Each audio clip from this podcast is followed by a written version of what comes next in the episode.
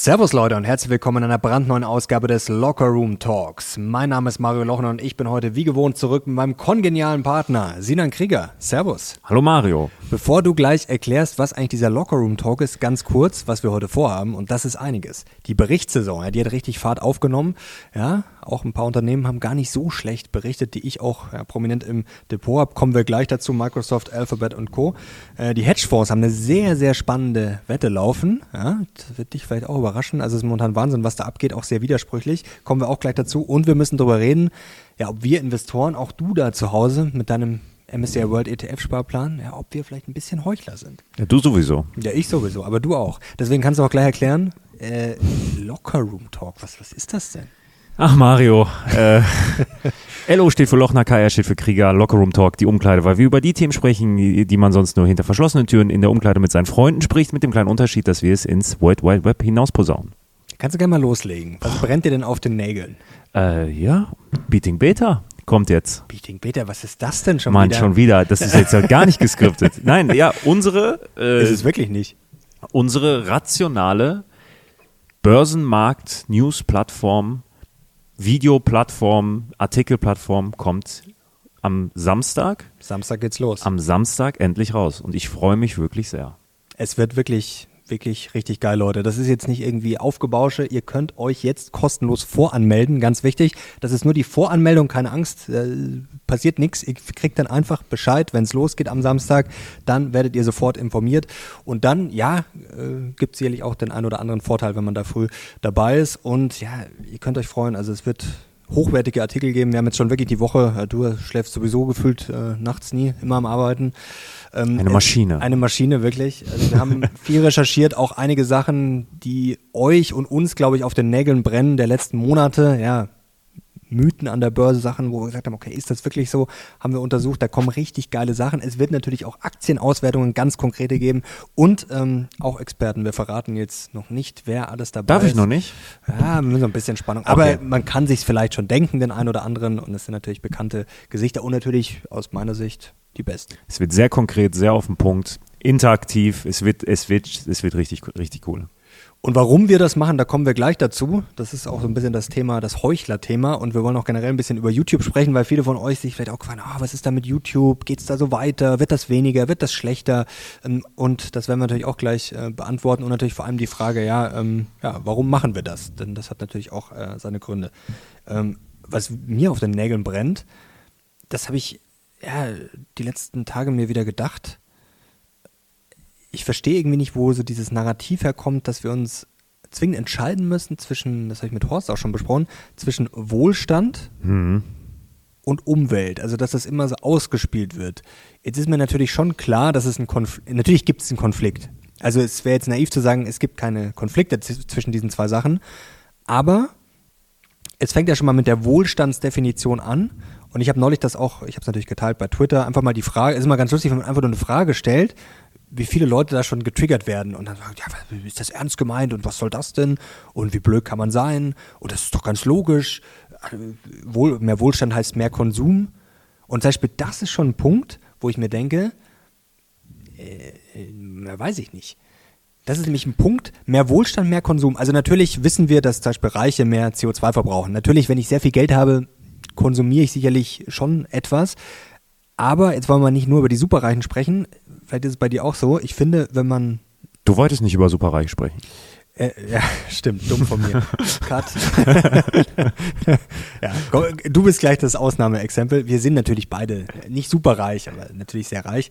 Ähm, jetzt wollte ich sagen, seit man mehr Geld hat, oder das ist meine Erfahrung, das ist natürlich sehr subjektiv, aber vielleicht ist es bei dir auch so oder bei dem einen oder anderen zu Hause. Ich sage jetzt mal, man steigt ja auf und hat im Zweifel mehr. Und ich kann jetzt nicht sagen, dass ich mehr konsumiere, mehr vielleicht in der Summe des Geldes, das mag schon sein.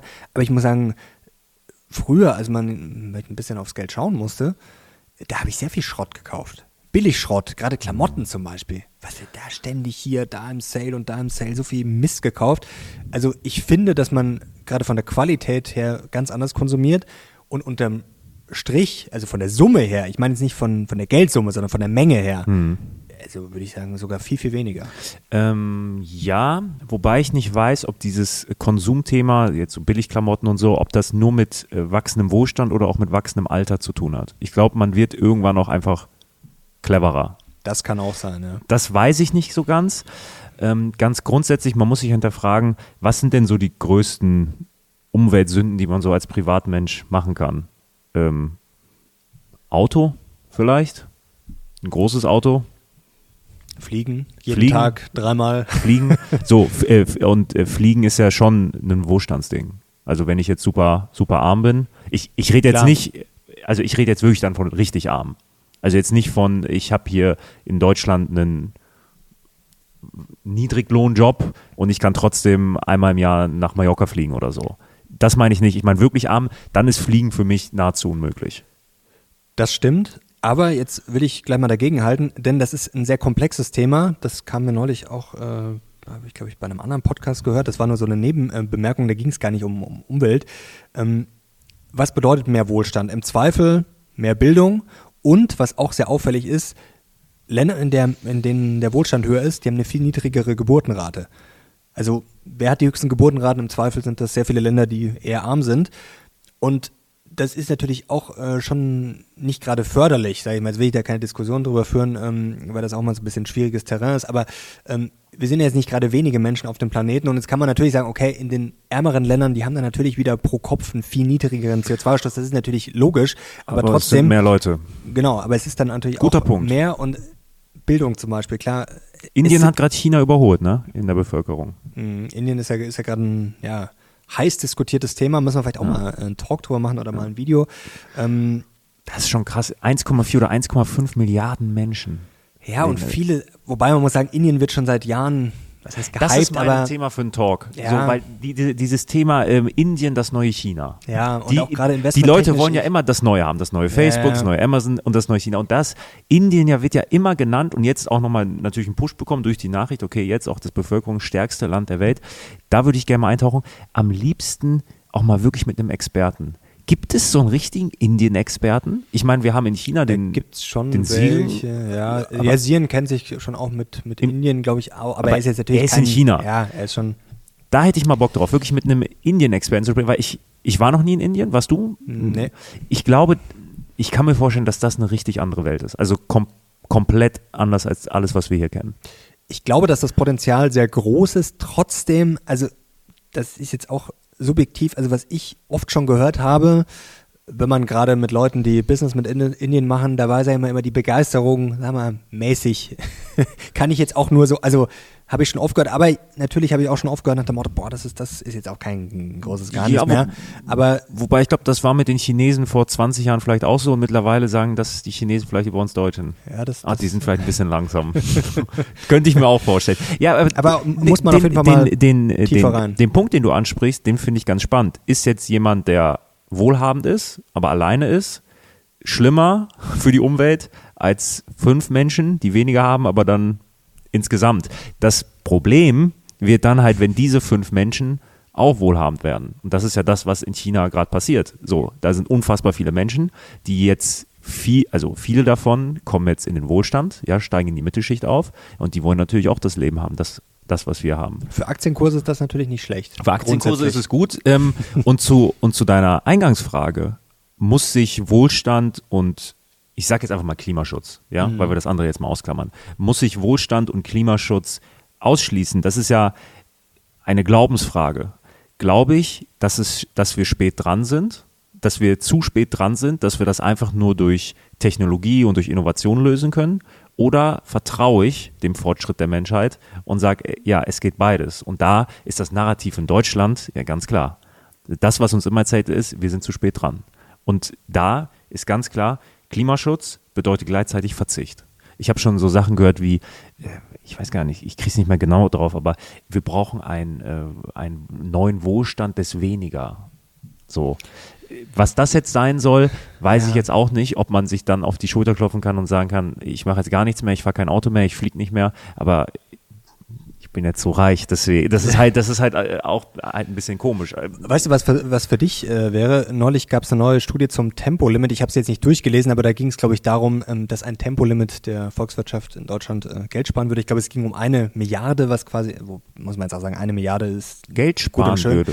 Ja, also Weil? es, es wäre natürlich, ja, zum Beispiel Ressourcen, Unfälle und so weiter und so fort. Also zum Beispiel. Ähm, ja, ja das, ich, was aber ein guter Punkt ist, und das habe ich nur irgendwo, glaube ich, auf Twitter gelesen, dass jemand meinte, ja, es, es wurden, das mag ja äh, schön sein, aber man hat schon mal außen vor gelassen, die ganzen Vorteile des Schnellfahrens. Ähm, finde ich gut. Also ich finde sowas auch mal sehr schwer zu quantifizieren. Also ähm, ich, ich, ja. ich, ich wiederhole mich ja. Aber nochmal, jeder, der auch mal in der Schweiz unterwegs ist, in Holland, in Frankreich, überall, wo es Tempolimit gibt, du bist auf den Autobahnen trotzdem zügiger. Wieso? Weil es da nicht alle 200 Meter irgendeine Baustelle gibt. Also diese Diskussion ist so Nonsens, weil du bist in Deutschland eh unfassbar langsam auf der ach so tollen Autobahn. Genau, das ist das Problem. Es, so. es ist zwar, man kann zwar theoretisch schnell fahren, es funktioniert aber Nein. halt eigentlich und fast in, nie. Und das funktioniert in anderen Ländern deutlich besser. Also du kannst komplett durch Frankreich, das ist meine Erfahrung, komplett durch Frankreich fahren und du hast vielleicht drei Baustellen. In Deutschland hast du zwischen hier und meiner Heimatstadt Münster, Alter, das sind, weiß ich nicht, 25, 30 Baustellen, also wirklich. Und er fährt sehr oft einfach mal komplett durch Frankreich, weil er einfach sehr viel Zeit hat und sehr reich ist. Mit dem SUV, einfach 12 so, Zylinder. Einmal die Woche. Nein, aber äh, ja, das ist, ähm, das Tempolimit ist so eine, oh, das ist so eine, auch so eine unnötig emotional aufgeladene Diskussion. Ähm, du kennst ja meine Theorie oder meine Idee, die wir letztens hatten, als wir vom äh, Interview mit Krall zurückkam. Frankfurt, ja. Ja, da hatten wir doch die Diskussion, da kam mir doch der glorreiche Einfall, ja, ja, dass man die linke Spur, dass man eine Maut einführt, aber nur für die linke Spur und die unfassbar teuer macht. Also so im Jahr 5000 Euro Minimum. So, und dann kriegt man eine Plakette, ich darf auf der linken Spur fahren. Was meinst du, was da los wäre? Da wird es so zügig gehen auf deutschen Autobahnen. Aber das wäre ja skandalös. Elitär, linke Spur elitär. Und jeder, der verbotenerweise auf die linke Spur fährt, am Lenkrad kriegt dann so einen Stromschlag, ja, ja. oder?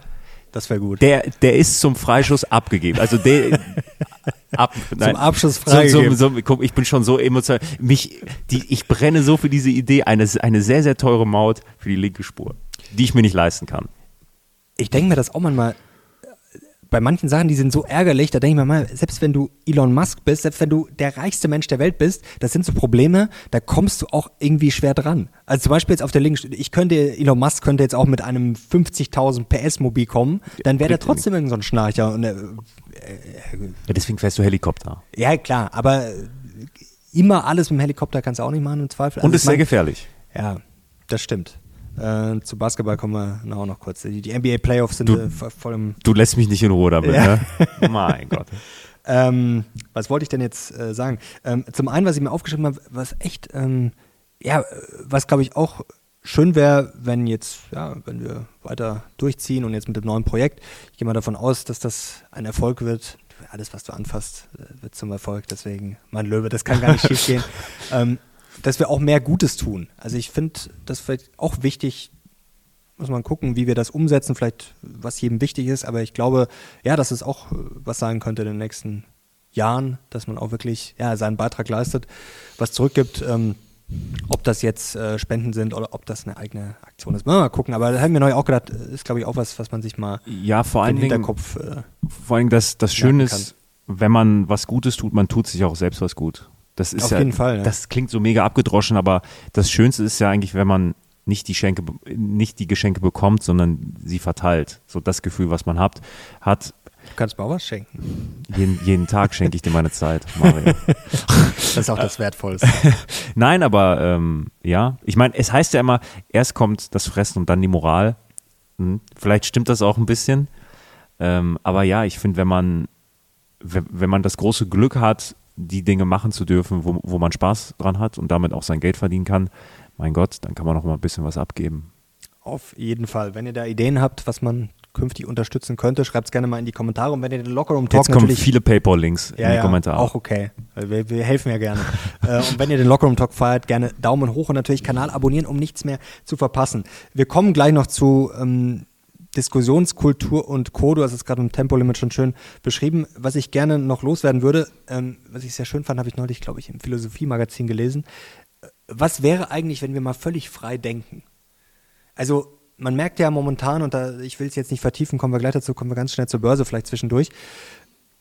Man merkt einfach, dass sehr viele, auch man selbst, dass man natürlich sehr viel in so Schubladen denkt und immer, ja, einfach Hm. wie so Schablonen. Zum Beispiel, ja, mehr Wohlstand heißt mehr Konsum, zum Beispiel. Kann sein, kann auch nicht sein.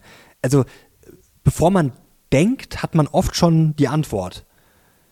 Oder Tempolimit, da gibt es die einen sind dafür, die sind dagegen. Ähm, man erlebt aber selten, dass irgendwie mal konstruktiv diskutiert wird. Ich muss sagen, ich bin beim Tempolimit echt gespalten, weil ich grundsätzlich gegen Verbote bin. Auf der anderen Seite einfach nur gegen das Tempolimit zu sein, ja, das, um dagegen zu sein.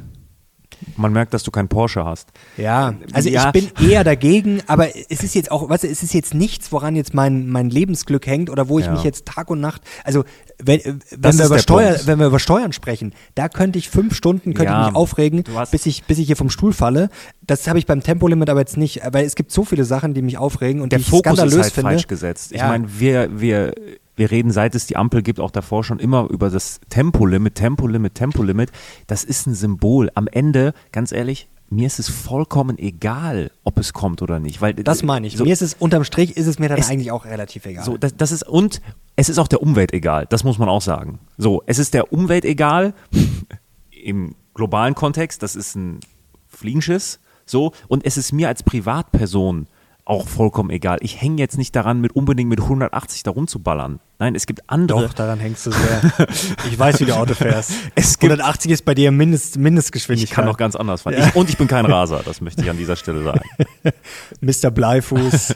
Ich fahre äh, ordnungsgemäß. Auf jeden Fall, äh, es ist halt, es ist eine so, es ist so ein kleines Ding und da wird so viel Zeit und Energie gefühlt, auch unter den Politikern reingesteckt, dass ich mir denke, Leute, wir haben wirklich andere Themen. Steuern, du hast es gerade angesprochen, da könnte man viel, viel mehr bewältigen, als jetzt, ob da jetzt ein 130, 140, mein Gott. Eiskalt äh, lügt er hier. Ich- er, fährt immer. Ich fahre flott, aber ich bin kein Raser, dagegen ich, bin nicht Turboralle. Turboralle, ja, das ist auch äh, Kult. Was war das nochmal? Das war irgendeiner, der so einen Unfall gebaut hat. Turboralle. Ähm, kommen wir mal ganz kurz zur Börse. Also es sieht ja gerade gar nicht so schlecht aus. Also Big Tech haben ja viele vorher gesagt, uh, das könnte jetzt Anzeichen für die Rezession sein, wenn die jetzt enttäuschen. Aber nein, es hat sich gut angelassen. Microsoft sehr gut. Da muss ich mir auch selber mal auf die Schulter klopfen. Ja. Als es nicht so gut lief, auch ChatGPT habe ich auch gesagt, okay, da muss ich jetzt nochmal nachkaufen, so zu Beginn des Jahres.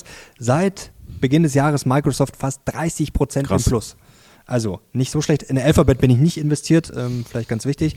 Ähm, man kann auch natürlich sagen, ein bisschen das Cloud-Geschäft hat das Ganze gepusht. Ähm, bei den Werbeeinnahmen hat man, will ich sagen, äh, die Rezession schon ablesen können, aber ähm, ein bisschen bescheidener haben wir auch gemerkt, die letzten Monate, dass die YouTube-Einnahmen jetzt nicht in den Himmel gewachsen sind, Ja. sondern eher ein bisschen bescheidener. Aber es hat sich sogar schon wieder ein bisschen gebessert, eher. Also das, wann war so das Tief gefühlt so, ja, eigentlich so Februar. oder? Februar war sehr, sehr, sehr schlecht, wobei man sagen muss, dass auch die Aufrufe Gut, schlecht da waren. war ich natürlich auch noch unterwegs, da hatten wir Ja, aber ich glaube, daran lag Ich glaube, das hatten ja auch ähm, YouTube-Kollegen gesagt. Also Ja, es war die, jetzt nicht der beste Monat. und Nee. du kannst es auch an unseren Aufrufen sehen. Also im Februar war einfach tote Hose. April dagegen, wir haben Rekordaufrufe. Ich glaube, Ja. das geht gegen drei Millionen. Ja. Also Leute, mal ein großes Dankeschön. Wirklich. Und wie gesagt, gerne uns pushen, kostenlos mit Likes, Kommentaren. Also das ist für uns die größte Auszeichnung und natürlich äh, mit Abos. Dann können wir weiterhin ja, unsere hoffentlich möglichst rationalen Thesen oder Diskussionen Es gibt in die Welt wirklich, bringen. es gibt wirklich noch viele, die unsere Videos schauen, ohne zu abonnieren. Ähm, ich glaube, es sind so 60 Prozent oder so. Und da wirklich äh, ein, eine große Bitte unsererseits, einfach nur auf Abonnieren klicken, kostet nichts, äh, würde uns aber sehr, sehr helfen. Auf jeden Fall. Jetzt die Frage, Hedgefonds, was machen die gerade? Und da bin ich auf einen sehr spannenden Chart gestoßen. Also ich muss mal vorausschicken, ähm, man greift sich dann immer eine Sache raus. Das heißt jetzt aber nicht, man sagt dann gerne, die Profis hier sind short, die Profis machen das. Natürlich gibt es dann auch wieder sehr viele andere Informationen, kommen wir auch gleich noch dazu. Das ist teilweise schon echt lustig dass man irgendwie momentan das Gefühl hat, du findest irgendwie für jede Position ein Extrem, also für extrem bullish, für extrem bearish. Auf jeden Fall ist es aber sehr spannend, dass die Hedgefonds bei den Anleihen, was sind die da? Jetzt würde man denken, hm, wir haben ja zuletzt viel gelesen, Anleihen im neuen- Bullenmarkt und Anleihen sind so gefallen, da muss man jetzt rein.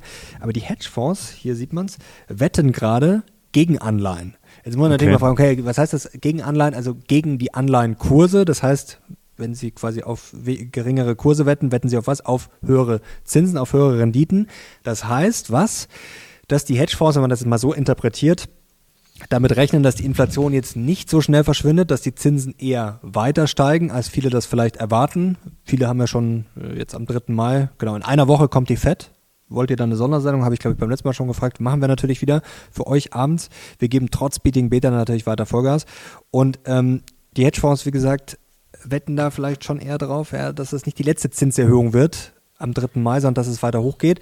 Aber man kann es natürlich auch so interpretieren, dass die Hedgefonds keine Rezession sehen oder zumindest keine heftige.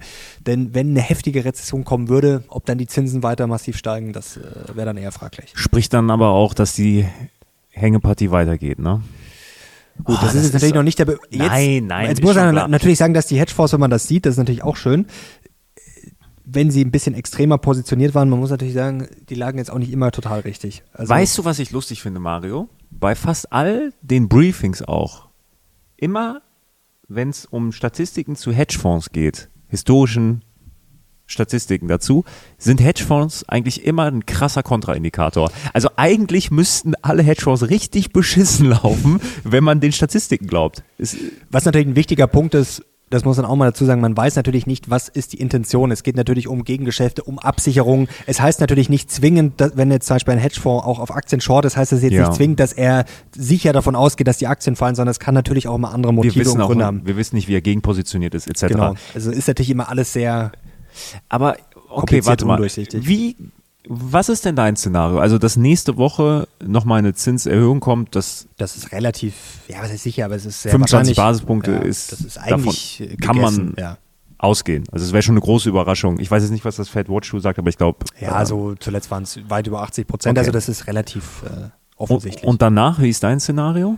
Weil es ist ja schon spannend, weil der Markt hat ja eigentlich, der Markt hat ja eigentlich relativ deutlich signalisiert, dass er mit Zinssenkungen dann rechnet. Aber die Fed selber, da kam ja immer mal wieder so, ja, durch die Blume, ja, täuscht euch da mal nicht, ähm, so schnell geht es nicht. Glaubst du, die ziehen jetzt wirklich durch? Also ich glaube nicht, dass die Zinsen noch sehr weit steigen werden. Was ich, was ich schon glaube, dass es zäh wird, bevor es runtergeht. Also wir haben ja immer die Frage, was passiert. Also wenn wir eine mega Bankenkrise sehen, wenn die wieder richtig Fahrt aufnimmt. Jetzt haben wir bei First Republic ja wieder ein bisschen Probleme gesehen, ist natürlich nur eine Bank. Aber ich sage jetzt mal, wenn, wenn das wieder losgeht und ja. wir haben jetzt in zwei Monaten wieder den Zirkus wie mit Silicon Valley Bank und Co., glaube ich schon mal nicht, dass die Zinsen massiv weiter steigen. Wenn die Rezession kommen sollte, momentan sieht es ja alles noch relativ robust aus, glaube ich jetzt auch nicht. Also es ist natürlich die Frage, was passiert. Ich sage jetzt mal, wenn keine Extremszenarien passieren wie eine Hammerrezession, wie eine Hammerbankenkrise, wenn alles so weiter hinplätschert, ähm, dann glaube ich, wird die Fed einfach mal nichts machen. Also Zinssenkungen sehe ich ehrlich gesagt auch nicht. In diesem Jahr, also der Markt ist ja dann auch eher so auf ja, Ende des Jahres, Anfang kommenden Jahres, dass da mal runtergeht. Aber ich glaube, dass die Fed erstmal da stur sein wird. Ich glaube, man mhm. geht jetzt auf jeden Fall nochmal hoch. Vielleicht macht man sogar im Juni nochmal einen kleinen Schritt nach oben. Dann glaube ich, wird man erstmal nichts mehr machen. Und ich glaube, wenn man in dieser komfortablen Position ist, dass dann nichts Großartiges passiert, wird man einfach, glaube ich, erstmal nichts machen und sich das angucken. Ähm, wenn die Inflation natürlich massivst runterrauschen sollte, dann wird der Druck natürlich steigen, dass man dann sagt, okay, Leute, jetzt könnt ihr mal ein bisschen, ihr müsst ja nicht gleich mhm. um äh, hier äh, runtercrashen mit den Zinsen, aber vielleicht mal zumindest mal um 25 Basispunkte wieder in die Gegenrichtung, kann ich mir schon vorstellen, aber trotzdem glaube ich, wird, ich glaube, die werden da echt stur bleiben ja. und die, glaube ich, haben einfach Angst, dass diese Inflation wiederkommt. Und ich glaube, da wird man, wenn man jetzt nicht zwingend muss, wenn die Börse jetzt nicht einbricht, wenn die Wirtschaft nicht einbricht und wenn die Banken nicht einbrechen, dann glaube ich, wird man einfach stur bleiben. Ja, Paul wird ja auch nicht äh, müde zu betonen, dass die Inflation sein Hauptaugenmerk ist. Ist ja auch seine Aufgabe. Und klar, und da werden natürlich die Zahlen entscheidend sein in den nächsten Monaten, wie das weiterläuft. Weißt du eigentlich, ähm, was der größte Zinsschritt, positiv oder negativ, jemals war? Also das interessiert mich jetzt ernsthaft, was da mal gemacht wurde. Ähm. Es müsste in den 70ern irgendwann gewesen sein, dass die. Ja, da haben sie sie mal, in den 70ern haben sie sie ja ganz massiv hochgepeitscht. Das war ja, glaube ich, so Richtung 20 Prozent. Das war ja, ich weiß aber jetzt nicht, ob es in einem Schritt war, aber da ging es ja schon massivst nach oben. Das schaue ich mal nach. So, also, also in den letzten 30 Jahren glaube ich, Da, mehr als ein Prozent, glaube ich nicht. war mal so 5, 6, 7 Prozent mit einem Schritt. Ja, es war halt sehr oft, also ich habe es tatsächlich, gut, dass du sagst, also fast wie geskriptet, weil ich habe ja die Zinsen ganz genau analysiert. Da kommt ein Hammerartikel. Ähm, es geht darum, ob die fallenden Zinsen, weil wir haben das ja oft besprochen, sind fallende Zinsen wirklich schlecht Der ist echt gut. Aktien? Da Ja, muss selbst ich dir mal ein Lob aussprechen. Das Ja, der ist wirklich- Da merkt man, da liegt äh, Blut, Schweiß und Tränen in dem Artikel. Ja, mir macht das auch wirklich großen Spaß. Also das wirklich, das auch so zu, durchforsten, analysieren, das ist wirklich, da ist man dann auch, ja, schon, das heißt ein paar, nicht ein paar volle Tage, aber da macht man schon einiges dran, aber wirklich interessant. Und es war schon natürlich sehr oft, dass es halt dann einfach in mehreren Schritten war. Ja. Das ging dann schon, gerade wenn Krisen waren, natürlich relativ schnell. Aber dass jetzt also der Hammerzinsschritt äh, auf einmal 5% nach unten, äh, das gab es jetzt eher nicht. Covid war ja dann, glaube ich, auch, äh, was waren es, ich glaube, 1% oder was. Ja. Da ging es halt schon schnell, aber notfalls halt dann auch in zwei Wochen Schritten und dann mal eine Notfallsitzung. Aber jetzt äh, einen so einen Hammer, Holzhammerschritt gab es jetzt in den letzten 30 Jahren Ich fordere ihn. ja, ich fordere ihn auch. Äh, nee, also ich glaube, wenn, ich glaube, wenn die FED die Zinsen nicht senkt, dann sieht es auch gut aus. Also ich, ich will nicht sagen, dass man blind darauf hoffen soll, weil dann ist alles gut, aber ich glaube, wenn die Zinsen in diesem Jahr nicht fallen, haben wir wahrscheinlich äh, ja, vielleicht sogar höhere Kurse, aber zumindest keinen keine großen Probleme wahrscheinlich. First Republic habe ich schon angesprochen, die hat jetzt wieder richtig zerlegt, die Aktie. Ja gut, das ist jetzt auch, dass die Banken, die eh schon am Taumeln waren, dass die jetzt nochmal ein bisschen Probleme kriegen, ist natürlich die Frage, jetzt weiter beobachten. Ich will jetzt noch nicht äh, das wieder ausrufen, die Bankenkrise kommt zurück. Jetzt Hast du ähm, Finanzaktien gerade im Depot? Nee. Banken? Die Idee, darüber hatten wir gesprochen, dass Hm. die größeren im Zweifel eher profitieren werden. Äh, aber Ist nämlich, ist nämlich auch spannend, weil in der Auswertung, die kommen wird auf Beating Beta zum Thema Dividenden, günstige Dividendenwerte, äh, sind auch einige Finanzaktien dabei, logisch. Ähm, sehr, sehr spannend dabei. Es ist eigentlich, es ist, ich muss wirklich sagen, es war eine Branche, so die Bankenbranche, die mich eigentlich nie, was heißt nicht interessiert hat, aber ich habe immer einen großen Bogen drum gemacht, weil ich auch beim Banken, boah, da bin ich echt nicht so tief im Thema drin, dass ich sagen kann, äh, okay, da traue ich mir jetzt zu, Einzelwerte rauszupicken. Das wäre wirklich Wild Guesses. Aber jetzt nach der Auswertung, danke Tim, nach, war das ein Niesen oder ein Lachen? das war ein Sound, glaube ich Das war ein Sound. ähm, nach der ähm, Auswertung jetzt und ich gesehen habe, was da für Werte, mit was für welch, mit welchen Dividendenrenditen da teilweise jetzt ähm, Bankaktien Mhm. zu haben sind, sehr, sehr spannend. Wirklich sehr, sehr spannend. Hat er gleich mal zugeschlagen, oder nicht? Nee, Noch nicht. noch nicht, aber es ist auf der To-Do-List. Ja, tatsächlich. Das sind ein, zwei Werte, die ich wirklich spannend finde. Also Leute, Beating Beta startet am Samstag und wie gesagt, ich, ich würde mir das nicht hingehen lassen. Also ich würde zumindest unbedingt informiert werden wollen, um mir das dann gleich anzuschauen. Und äh, wie gesagt, da gibt es ja, sehr coole Sachen. Und ich glaube, das Geile daran wird, vor allem wenn das wachsen wird. Also wir versuchen jetzt natürlich einen Megastart hinzulegen, haben da jetzt auch Gas gegeben. Und ich glaube auch, oder ich hoffe, dass ihr dann sagt, okay, das ist ja schon mal zum Start recht ordentlich. Aber es geht dann erst richtig los. Und Ja. ich glaube, wenn das Ganze wachsen wird, wenn wir dann natürlich auch, ja, neuen Cashflow dadurch erzeugen, wenn wir dann natürlich auch investieren können. Also ich glaube, das kann wirklich, in wenigen Monaten kann das wirklich gigantisch werden. Und wir investieren natürlich auch weiter rein und investieren natürlich auch unser Geld ja, in euch und wollen natürlich immer besser werden, immer, immer mehr machen und ja, das Ich- Bestmögliche. Ich glaube, man sieht ja auch an dem äh, YouTube-Channel hier, dass da auch in den letzten, wir machen das jetzt auch schon einige Zeit, ne? Ja, Äh, fast schon ein Jahr bald. Fast ne? schon ein Jahr, dass da Wahnsinn. auch eine Riesenentwicklung ist. Also da auch nochmal äh, ein Lob an dich. Danke. Ähm, du hast, also es macht großen, großen Spaß und äh, ja, wir bleiben nie stehen. Tim, was Tim einbringt, ist gigantisch. Also vom Thema Setting, Licht, Audio, Video, ja, ist mega. brutal gut. Ähm, und ich bin super, super glücklich, dass wir da, da so die Entwicklung hingelegt haben und hoffe auf die nächsten Schritte. Und der kommt jetzt. Warum? Auch gleich noch ein sehr spannendes Thema. Gleich dazu noch ganz kurz ähm, zur Börse. Was auch spannend ist bei JP Morgan Chase Co. Treasury Client Survey. Da hat sich Folgendes ergeben und jetzt wird es richtig amüsant, dass quasi eins passiert ist und zwar, man ist eigentlich nicht mehr neutral. Es hat sich verschoben und zwar in beide Richtungen. Also Okay. Long und Short, auch nochmal ein guter Punkt dazu, dass es momentan echt schwer ist, sich da einen Reim drauf zu machen. Jetzt kann man natürlich sagen, okay, war vielleicht schon immer so, vielleicht ist es momentan auch sehr subjektive Wahrnehmung. Auf der anderen Seite ist es vielleicht auch besser, wenn einfach alles so ein bisschen, ja, hier und da, dass man jetzt äh, nicht das Gefühl hat, okay, es ist alles völlig klar, weil oft sind das ja dann, äh, ja, so die, die größten Fallen. Also vielleicht ist es auch gerade einfach gut. Irgendwie jeder hat seine Meinung, aber die sind irgendwie sehr verteilt und ja, vielleicht ist das das perfekte Umfeld. Also es ist natürlich vielleicht auch das Umfeld für eine ultimative Seitwärtsbewegung, aber ähm, ich, ich sehe den großen Crash. Äh, ich weiß, wir haben zuletzt, es gab auch ein paar Nachrichten, wir haben gefühlt sehr viele negative Zahlen gemacht, aber ich bin eigentlich gar nicht so negativ. Ich auch nicht. Ähm, was negativ sein könnte, ganz spannend von Goldman, die haben gesagt, dass die ganzen Quants, also was da rausgeballert wurde, dass die quasi ja keine, keine Munition mehr haben. Und ähm, das ist auch ganz interessant. Mal schauen, ob sich das auswirkt in den kommenden Tagen, Wochen. Also, ähm, die haben nämlich in den letzten Wochen 170 Milliarden sozusagen sich da gekrallt. Also ähm, mhm. ist die Frage, ob äh, ja, spannende Informationen, muss man natürlich schauen, was, was kommt da raus, aber zumindest mal könnt ihr mal im Hinterkopf behalten. Mal schauen, ob sich die nächsten Tage aufgrund dieser Sache, war auch bei Bloomberg Head, Headline, also ganz großer Aufmacher, mal schauen, ob das ja, vielleicht sich jetzt mal ein bisschen beruhigt. Ob es jetzt groß fallen muss, deswegen weiß ich nicht. Berichtssaison geht ja auch noch weiter, das hat natürlich auch mal einen Einfluss, ja, ja. also behalten wir das mal ähm, im Hinterkopf. Jetzt kommen wir mal zu dem spannenden äh, Thema. Ja, sind wir Aktionäre Heuchler und warum machen wir jetzt auch eine eigene Plattform?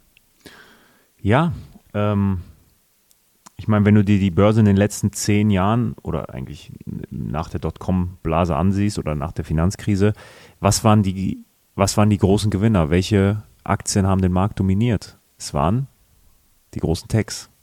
So, alle waren drin oder hatten schon mal eine Position oder nee, die meisten wünschten sich, sie hätten da eine Position früh aufgebaut. Äh, ja, Google, Amazon, Facebook, wie sie alle heißen. Und da ist natürlich die Frage, wenn ich da jetzt mein Geld reinstecke, trage ich damit dann auch Verantwortung für das, was die Unternehmen machen? Und das ist die Frage. Und da ist man natürlich als ETF-Investor auch dabei, denn ich habe es extra nochmal rausgesucht. Eigentlich weiß man das ja, aber es sind natürlich unter den größten, du hast Apple, Microsoft gerade angesprochen, also um die geht es jetzt nicht so. Aber zum Beispiel geht es natürlich um ja, Alphabet, YouTube, was wir hier auch machen.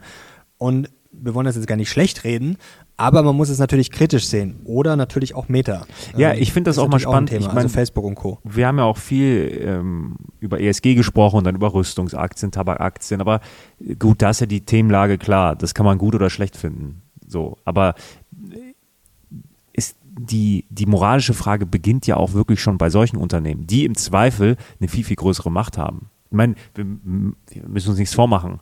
Google, Amazon, Facebook, die haben die Welt verändert.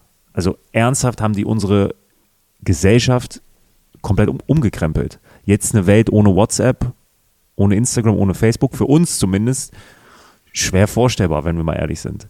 Ähm, YouTube, Google, Alphabet, unser Arbeitgeber. so, das ist, ähm, wir unterstützen ja quasi das System nicht nur dann als Aktionäre, jetzt als Direktaktionär oder über einen ETF, sondern auch, dass wir an dieser, auf dieser Plattform teilhaben, was super ist. Also nicht, nicht falsch verstehen, YouTube macht das ganz, ganz toll. Ähm, aber ja, es ist natürlich eine Frage, wenn ich als Investor in solche Unternehmen investiere, ähm, bin ich dann Teil des Ganzen. Und jetzt ist ja die Frage auch, warum wir eine eigene Plattform wollen. Es ist ganz einfach, ist natürlich nicht der einzige Grund, aber ein großer Grund, dass wir uns natürlich auch unabhängiger machen wollen. Ja. Und man muss natürlich sagen, ganz ehrlich, äh, YouTube lohnt sich natürlich auch nur in gewisser Weise, oder was heißt lohnt sich? Ich muss ja natürlich auch erstmal meine Kosten einspielen. Ich meine, wir haben natürlich hier auch, das haben wir auch schon mal beschrieben, wir haben natürlich Kosten allein für Studio und Co.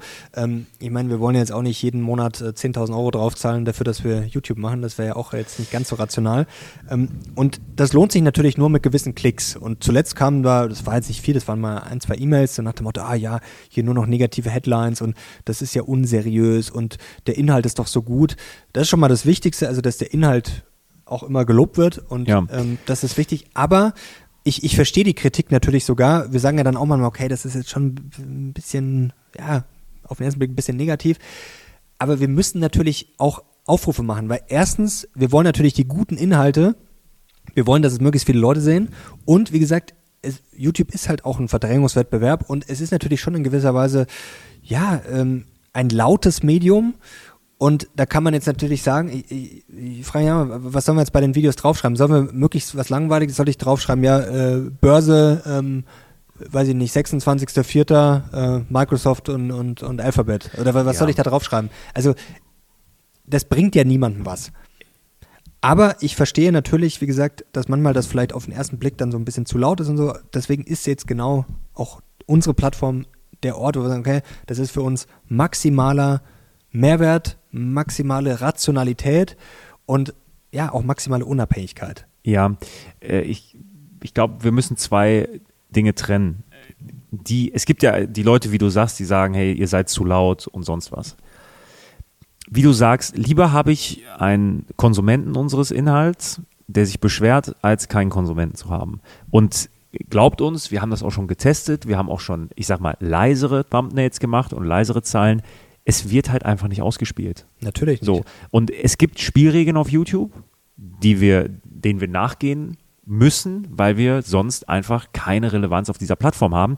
Mit der Quintessenz am Ende, dass ihr unsere Inhalte auch nicht seht. Ihr seht es nicht. Solche Videos, ähm, die dann mal viral gehen, ja, mit einem Andreas Beck, mit einem äh, Krall, die, die würde es einfach so nicht geben und die würden auch eine so große Gruppe an Menschen gar nicht erreichen, wenn wir nicht die Zahlen machen würden, die wir machen, die und das ist, da können wir jetzt lange drüber reden, die kein Clickbait sind. Wir machen kein Clickbait, wir überspitzen. Aber die Sachen, die auf dem Thumbnail stehen, die werden auch eingehalten im Video. Natürlich. Die kommen sofort, das ist kein das sind Clickbait. ja auch oft einfach Zitate. Also ähm, bei Sandra Navidi fand ich es auch, äh, ich meine, das ist halt auch ihre These. Also was, was ich frage mich da nochmal, was, was soll ich jetzt, und das war jetzt ja kein irrationaler Inhalt. Und was ich auch wirklich interessant finde, was natürlich auch schwierig ist, wir haben bei YouTube natürlich eine gewisse Emotionalisierung. Und das ist ja auch, irgendwo gut. Also wir brauchen ja auch, wir sehen ja auch, dass uns diese Themen packen, sonst würden die Leute nicht draufklicken, sonst würden wir es auch nicht machen, sonst hätten wir auch kein Interesse dran.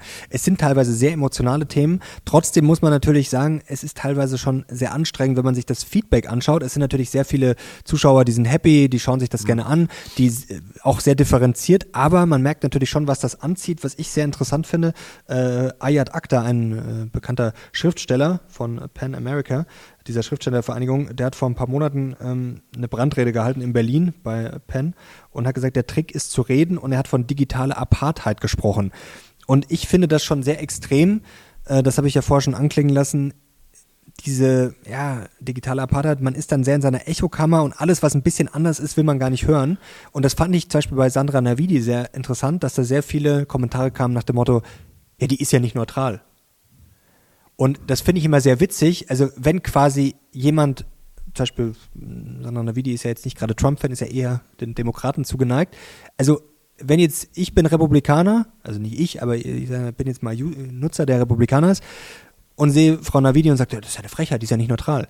Wenn aber jetzt ein Republikaner kommt, dann sage ich natürlich, ja, ja, der hat recht. Ja. Ich sage ja nicht so, oh, der, der, das, das ist aber auch nicht neutral. Also es ist immer sehr witzig, also wenn quasi meine Meinung vertreten wird, und das sieht man in den Kommentaren, dann 100, bitte 150, 200 Prozent davon. Und wenn jemand nur minimal so im Verdacht steht, okay, der hat vielleicht Oh, das ist ja, ne, das ist ja skandalös. Und das ist ein Phänomen, was es sowohl ganz ja links nicht, als auch ganz rechts gibt. Ja, also das so, ähm, das im, ist schlimm. Immer dann, wenn meine Meinung bestätigt wird, dann halte ich so die Flagge der Meinungsvielfalt der hoch. Ja, so, genau. Und endlich wird mal sowas gezeigt und solche Leute müssen häufiger gezeigt werden. Aber dann, wenn eine andere Meinung mal kommt, ah, hier äh, geht nicht. Ja, weißt du, ich glaube, die, ähm, warum die Leute auf YouTube so sehr sensibel sind, was das ganze Thema angeht, ist, weil ich glaube, über die letzten Jahre, gerade in Deutschland, YouTube Deutschland, wurde ein komplett falsches oder nicht falsch, aber ein komplett verzerrtes Bild von YouTubern generell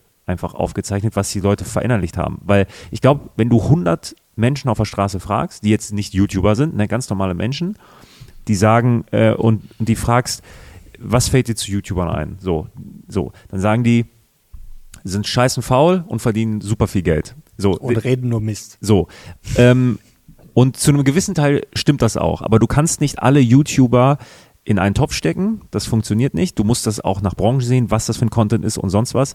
Und es ist ja nicht so, dass wir zwei uns einfach ohne zu überlegen vor die vor den PC setzen und ein bisschen streamen und ein bisschen FIFA zocken. Ich möchte das nicht, ich, nicht diskreditieren. Also jeder, der das macht und es schafft, über so lange Zeit relevant zu sein und nur durchs Zocken Hunderttausende von Menschen zu, zu begeistern, der hat was. So, der hat eine Fähigkeit. So, wir, unser Content ist ja anders. Der ist ja inhaltlich so, wir versuchen, das videotechnisch auf ein neues Niveau zu heben und alles. Und was dann am Ende rauskommt und das, was wir hier reinstecken, Leute, davon wird man nicht reich.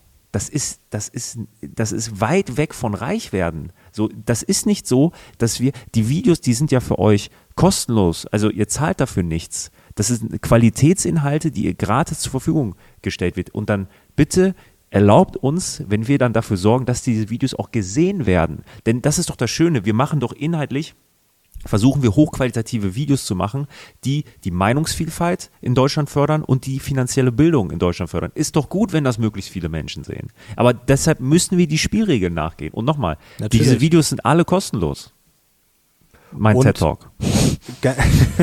Und ganz kurz, also für alle, die sich vielleicht Sorgen machen, also es wird auf YouTube sich jetzt erstmal nichts verändern. Nichts. Ähm, es Auch kann nicht natürlich erstmal. sein. Es, es, es, wird sich, wir machen genauso weiter. Es kommen jede Woche, jede Woche kommen ja drei Videos. Natürlich, also es kann natürlich sein, dass wir in einem halben Jahr, ja, sozusagen, wir machen vielleicht, vielleicht machen wir ein Video weniger und machen es dafür noch besser oder das weiß ja keiner. Natürlich kann sich sowas ändern, aber erstmal oder grundsätzlich ändert sich nichts, warum auch. Aber trotzdem glaube ich, also wenn, wird es besser. Also schlechter wird es auf keinen Fall. Nein. Also es wird höchstens, vielleicht wird es irgendwann ein bisschen anders. Aber es wird im Zweifel wird's besser. Schlechter wird es auf keinen Fall. Und grundsätzlich braucht man sich jetzt auch keine Sorgen machen. Und nochmal zur Objektivität.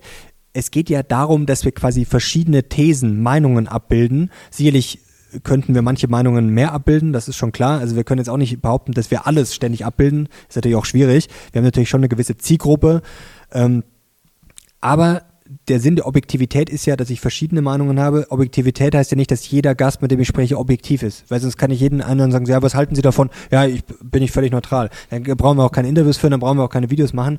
Ähm, dann können wir es gleich bleiben lassen, weil wenn jeder objektiv und neutral Die ist. Die sollen nicht objektiv und ja, neutral genau. sein. Es geht ja darum, quasi verschiedene Meinungen abzubilden und daraus, das freut mich auch immer sehr, wenn da viele Kommentare kommen nach dem Motto, ja, ich ist echt gut und ich kann mir da sehr gut eine eigene Meinung bilden und genau das ist ja ähm, Sinn der Sache. GZ noch ganz kurz, auch sehr witzig. Die Julis, äh, die Jungliberalen haben ja vor kurzem gefordert, äh, quasi kein, also nicht GZ generell abschaffen, sondern für Silbereisen und Co., dass man da nicht mehr zahlen muss. Finde ich einen sehr interessanten Punkt. Ja, also, also boah, das sichert Florian Silbereisen die Demokratie. Nein, definitiv nicht. Woher willst du das wissen? Vielleicht ist Florian Silbereisen und Co. Vielleicht ist das, was, was die Demokratie zusammenhält. Nee, Spaß das, beiseite. Ist der Natürlich der Ex oder ist das immer noch der Freund von der Fischer? Äh, nee, die hat, glaube ich, äh, ich habe da keinen. Irgendwie anderen, aber die hatten doch mal irgendwie was, oder? Ja, ja, aber das ist, glaube ich, jetzt auch schon. Oh, jetzt werden die Leute mich steinigen. Ja, das, nee, das ist schon so Uns Helene. drei, vier Jahre vor, äh, vorbei, glaube ich. Na, ja, boah, GZ, da müssen wir eigentlich mal eine gesonderte Sendung zu Auf machen. Auf jeden Fall. Ähm, ganz kurz, ich bin nicht dafür, sie abzuschaffen. Ich möchte die, ich möchte die GZ nicht abschaffen, aber ähm, ich, ich, halte es, ich halte die Preise oder die Gebühr für deutlich zu hoch, wenn man sich anschaut, was ich dafür bekomme und wo das Geld dann auch reinfließt. Ne? Es gab ja letztens die Sendung mit dem Tilo Jung, mhm. glaube ich. Ähm, wie war das? Ich, boah, nagelt mich nicht auf fest. Cent oder 1 irgendwas? Nee, ich glaube 1,90, 1,80 ja, 1,90 fließen nur in die Pension für die ARD. Also, also nur dafür. Und ja, jeder, der mal, äh, ich habe da ja Praktika gemacht, habe ich ja erzählt, oder auch Bekannte, die dort arbeiten, jeder, der ein bisschen weiß, wie diese ähm, Behörden, nichts anderes ist es, arbeiten, ähm, das ist schon, also von Effizienz ist das schon sehr, sehr weit weg. Und das ist ja Geld, was nicht verdient ist. Das ist Geld, was ich von den Bürgern bekomme. Und da muss viel, also da muss viel, mit viel mehr Demut gewirtschaftet werden, als das, was dort vor sich geht. Weißt du, was ich auch wichtig fände in Sachen Demut, dass man einfach mal selber merkt, dass die Qualität nicht unbedingt so gut ist. Natürlich gibt es da sehr gute Sachen. Also ich will gar nicht sagen, dass es alles schlecht ist. Im Gegenteil, da gibt es natürlich sehr gute Sachen, gerade aufwendige Reportagen, Dokumentationen, das kostet ja auch alles Geld. Also das sieht immer alles so einfach aus. Auch Tatort und Co., das sieht auch immer alles einfach aus. Da, da steckt der Aufwand dahinter, das kostet natürlich. Ja, aber, aber, da werd, aber jetzt auch, also ich weiß, da werde ich mich jetzt ultra unbeliebt machen, aber brauche ich Tatort für die Demokratie? Nee, im Zweifel nicht. Gut, das ist immer die Frage, das ist ja immer so das Argument, brauche ich jetzt zum Beispiel Fußball, brauche ich Tatort, um dann die Nein. Leute quasi auf die Sender zu kriegen, damit sie dann, sag ich mal, die vernünftigen Sachen auch konsumieren. Das finde ich. Das, okay. Äh, Bin ich jetzt da auch Da reden wir noch davon. mal ein andermal drüber. Ähm, aber Wollt ihr eine Sondersendung dazu? Hier blinkt gerade die Kamera. Geht die jetzt gleich aus? Tim, Hilfe. Jetzt hat uns die Bundesregierung hier schon ordentlich zensiert. Wir wurden gecancelt. Aber da sind wir wieder. Wir lassen uns nicht unterkriegen. Wir bleiben stark, mein Löwe. Wir bleiben stabil. Leute, wollt ihr eine Sondersendung zu diesem Thema? Da finde ich es auch immer ja, schwarz-weiß schwierig zwischen, oh, das sichert die Demokratie und ist so wichtig und ja, muss komplett sofort weg. Was ich, ja. äh, wie gesagt, ganz kurz wichtig finde, ähm, Demut bei der Qualität. Gab es vor wenigen Tagen, sehr schön, ist auch äh, viral gegangen auf Twitter und Co. Wieso Wirtschaftsmagazin, das gibt es ja auch schon ewig, äh, haben quasi einen Beitrag gemacht, da ging es um Flammkuchen, ähm, was die für Gewinnmargen haben. Also Flammkuchen wird dann irgendwie, weiß ich nicht, für 10 Euro oder was verkauft und dann haben sie quasi gerechnet, oh, aber die Frühlingszwiebeln und der Belag, das kostet ja irgendwie nur 1 Euro, insgesamt 2 Euro, Gewinnmarge 500 Prozent. Sie haben aber nicht so weit gedacht, dass natürlich ein Café oder ein Restaurant auch Kosten hat wie Miete, Personal, Strom. Und dann wird aber einfach quasi nur die Zutaten genommen und oh, Gewinnmarge 500 Prozent. Also das sind schon teilweise Sachen für ein Wirtschaftsmagazin vom ÖRR, wo man sich dann denkt, das ist schon wirklich gottserbärmlich. Jetzt kann man überall passieren Fehler. Jeder Mensch macht Fehler, das ist völlig klar. Aber trotzdem, mhm. das sind teilweise Sachen, wo ich dann sage, für, für etwas, was so gut ist, dass ich quasi gezwungen werde, dafür zu zahlen und was so wichtig angeblich ist, dass es die Demokratie sichert, dann müsste ich aber schon einen anderen Qualitätsanspruch haben. Ja. Und vor allem auch bei der Meinungsabdeckung, denn da hat man ja wirklich schon das Gefühl, ähm, es wird immer gern von links gesprochen. Ich, ich weiß gar nicht, ob das unbedingt links ist. Man kann eher sagen, das ist so ein Zeitgeist. Ich würde sagen, eher sehr grün, eher so, ja, urban, großstädtisch. Ich weiß gar nicht, ob das klassisch links noch ist. Ähm, so der klassische Linke, wie man den so früher kannte, gerade vielleicht so mal so ein alter Haudegen, so ein alter, so wie früher Ludwig Stiegler oder sowas. Ich weiß gar nicht, kennst du wahrscheinlich gar nicht mehr von, von der SPD oder wenn man sich diese alten, so, so, ja, früher diese alten Recken anschaut. Also, das finde ich, ist da auch nicht wirklich vertreten. Ähm, mhm. Das ist, finde ich, so ein ganz, ganz bestimmter Schlag, eigentlich so eine kleine Gruppe. Ähm, man sieht ja momentan, was haben die Grünen jetzt 15 Prozent äh, und da sind auch nicht, denken auch nicht alle gleich. Das ist ja auch nicht so, dass da jeder äh, der Grünwelt quasi jetzt äh, ja, ähm, ja, denkt wie Ricarda Lang oder was weiß ich. Also das finde ich ist schon eine sehr kleine ja, Nische, die da teilweise sehr stark bedient wird. Ja, also über die Meinungsvielfalt im ÖRR, da können wir auch lange drüber reden. Gerade, gerade, also das, das muss man auch offen ansprechen, gerade was den Nachwuchs angeht. Das ist, ja, da gibt es ja ähm, Umfragen, Statistiken zu, die sind, die sind besorgniserregend. So, und das, das ist fernab meiner politischen Haltung oder sonst was. Aber wenn da einige politische Ansichten mit 80, 90 Prozent vertreten sind, dann, äh, und das halt der öffentlich-rechtliche Rundfunk ist, dann haben wir da eine Thematik, die man auch ansprechen muss. Ähm, aber nochmal, ich bin der Letzte, der sagt, wir müssen es abschaffen, weil ich, nur, weil nur weil ein Produkt schlecht ist oder schlecht umgesetzt wird, ein Konstrukt schlecht umgesetzt wird, heißt es nicht, dass ich das ganze Produkt abschaffen muss. Und ich glaube, dass ein öffentlich-rechtlicher Rundfunk eine wichtige Aufgabe haben kann, wenn er, Fall. wenn er gut ausgeführt wird. Und darum geht es ja. Und ich glaube, in erster Linie geht es darum, wirklich, äh, wie ich es bereits gesagt habe, mehr Demut reinbringen und das Ding gesund entschlacken. Und wie gesagt, es gibt sehr gute Sachen. Ich bin jetzt auch nicht zwingend für die Abschaffung, aber wie gesagt, man muss da, glaube ich, kritisch drüber reden können, auch die Qualität. Und was mich wirklich ärgert oder was ich auch verstehen kann, dass die Leute da auf 180 sind. Ich glaube, das war während der WM. Ich weiß nicht, ob ich das schon mal erzählt habe. Also Katar, glaube ich, war das. Ich bin mir nicht hundertprozentig sicher, aber es ist noch nicht lang her. Auf jeden Fall war das in irgendeiner Halbzeitpause, glaube ich, von einem Fußballspiel. Da kommen ja gerne die Nachrichten. Und ich bin mir ziemlich sicher, es war, glaube ich, Marietta Slomka. Ist ja auch völlig egal. Auf jeden Fall lief da irgendwie ein Beitrag über die USA und es ging um Biden und ich, wahrscheinlich war es irgendwie Krieg oder irgendwas, Ukraine, irgend sowas, äh, ist auch völlig wurscht. Auf jeden Fall, Beitrag ist zu Ende und das sind Nachrichten. Da erwarte ich mir schon eine gewisse Objektivität, außer es wird dann bewusst ein Kommentar eingespielt. Aber dann fiel so ein Satz wie, ja, man möge sich gar nicht vorstellen, was unter Donald Trump jetzt los wäre. Wo ich mir denke, Leute, das sind Nachrichten und so eine Bemerkung hat da einfach nichts verloren. Und das ist ja. auch der Grund, warum die Leute sagen, ich habe da keinen Bock drauf und ich fühle mich hier wirklich wie im Umerziehungslager. Also das sind so Sachen, wo man denkt, Leute, das ist einfach wirklich unter aller Kanone. Das, das, das ist egal, egal, wen du kommentierst. Ja. Es ist einfach unprofessionell und schlecht. Zumal man zu der Fußball-WM noch sagen muss, das war die heuchlerischste Aktion, die ja, ich jemals. Im, was ich mich immer gefragt habe, wenn es doch alles so schlimm ist, warum holt ihr euch dann die Senderechte? Also, also, Ja, also warum strahlt es dann aus? Und das wurde ja auch mal gefragt. Und dann hieß es ja, wir müssen das ja machen, um darüber zu berichten. Nein, du musst dir die Rechte nicht holen, du musst die Spiele nicht zeigen. Du kannst ja auch einfach, während ähm, das Spiel bei RTL läuft, kannst du ja parallel deine Doku über Katar machen. Also das, was da abgelaufen ist, das ist an Doppelmoral nicht mehr zu überbieten. Das hat mich auch echt wütend gemacht und auch echt traurig gemacht. Ähm, und da hat man ja auch ähm, und ich bin kein ähm, Brand Ambassador des Staates Katars. Bei Gott bin ich das nicht. Aber ähm, bodenlos, was da passiert ist. bodenlos. Was auch vor kurzem bodenlos war, da könnten wir eigentlich auch mal drüber äh, diskutieren, nicht mehr heute. Äh, El Hotzo, der ja auch, ich glaube, Witzeschreiber für Jan Böhmermann, den ich tatsächlich auch, ich kann Böhmermann nicht ausstehen, aber gut, das ist persönliche Geschmackssache, äh, finden anscheinend auch einige gut. Äh, der hat vor kurzem gesagt, jeder, der Erfolg hat, hatte Glück und hat es eigentlich nicht verdient. Auch vielleicht mal eine interessante Sache. Hat das El Hotzo gesagt? mhm. Im Stern-Interview, glaube ich. Jeder, der. Erfolg hat, hatte Glück. Ja, und hat es eigentlich nicht verdient. Wer, wer, kommt drauf an, halt, wie du Glück definierst. Das hatten wir bei der letzten Ausgabe, wo ich dir äh, über Randy Porsche erzählt habe. Glück fängt da an, wo gute Vorbereitung aufhört. Und ich glaube, in jeder Situation gibt es Dinge, die ich nicht beeinflussen kann. Aber wenn ich alle Sträubchen so drehe, dass der Rest dann halt gut gestellt ist und dann die letzten Faktoren, die ich nicht beeinflussen kann, dann auf meiner Seite sind, dann nenn es Glück. Aber ich habe trotzdem was dafür getan. Ich glaube, man kann Glück erzwingen. Gut, die Aussage ist vielleicht so nicht falsch, denn wenn jetzt jemand sehr großen Erfolg hat, hat er im Zweifel natürlich jetzt vielleicht nicht viel Pech gehabt. Er hat sicherlich zwischendurch auch, kann man immer schwer pauschal sagen, hat sicherlich auch äh, Hindernisse gehabt. Aber Glück hat er vielleicht gehabt. Aber dieses, er hat es quasi nicht verdient. Er hat quasi nur Glück Das gehabt. ich ja. Das Du- ist wirklich Bullshit. Wenn ich dran glaube, dass ich Glück erzwingen kann, so, dann ist Glück gar nicht mehr so dieses, ähm, oh, ich, ich kann da nichts für, es ist mir so in den Schoß gefallen. Nein, dann ist es in, ein Produkt, ein Teilprodukt meiner Arbeit. Oder gerade bei Sportlern zum Beispiel, wenn man sich das mal überlegt, also davon Glück und nicht verdient, also was die trainieren, also brauchst du ja schon mal ein Grundtalent, dann brauchst du natürlich körperliche Voraussetzungen und dann musst du verdammt viel trainieren. Ja, gut, wenn jetzt also kein Profisportler kann das im Endeffekt, also früher vielleicht, heute nur mit Talent schwierig. Boah,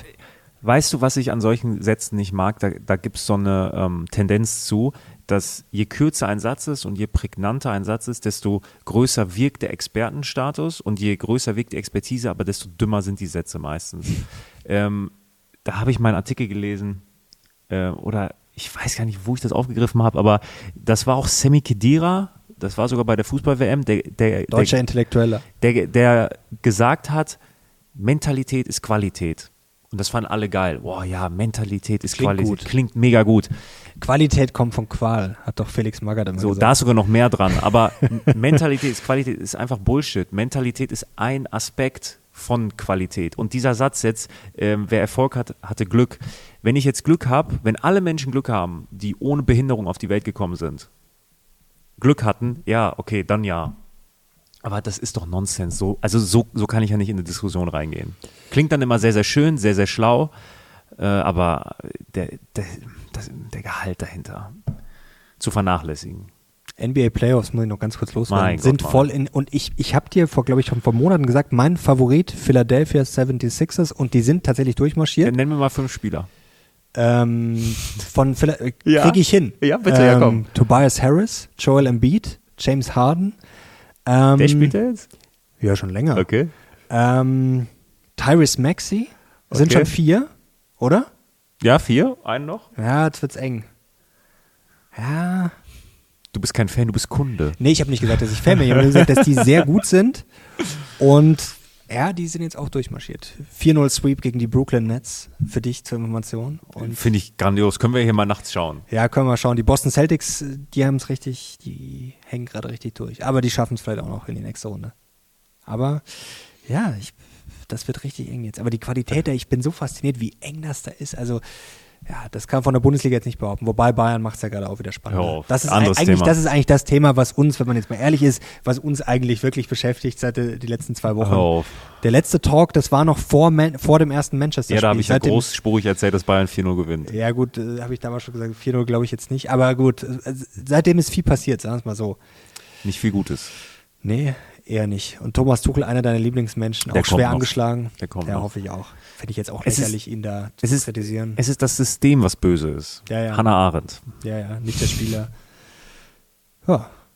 Mein Lieber, dann haben wir es für heute geschafft. Also Leute, ich hoffe, euch hat es gefallen. Wir kriegen einen Daumen nach oben und ja, ich bin schon sehr gespannt auf euer Feedback. In wenigen Tagen gibt es Beating Beta, wie es euch gefällt. Also es wird auf jeden Fall ja, richtig, richtig grandios. Danke dir, danke euch. Wir sind jetzt raus. Bis zum nächsten Mal. Ciao. Ciao.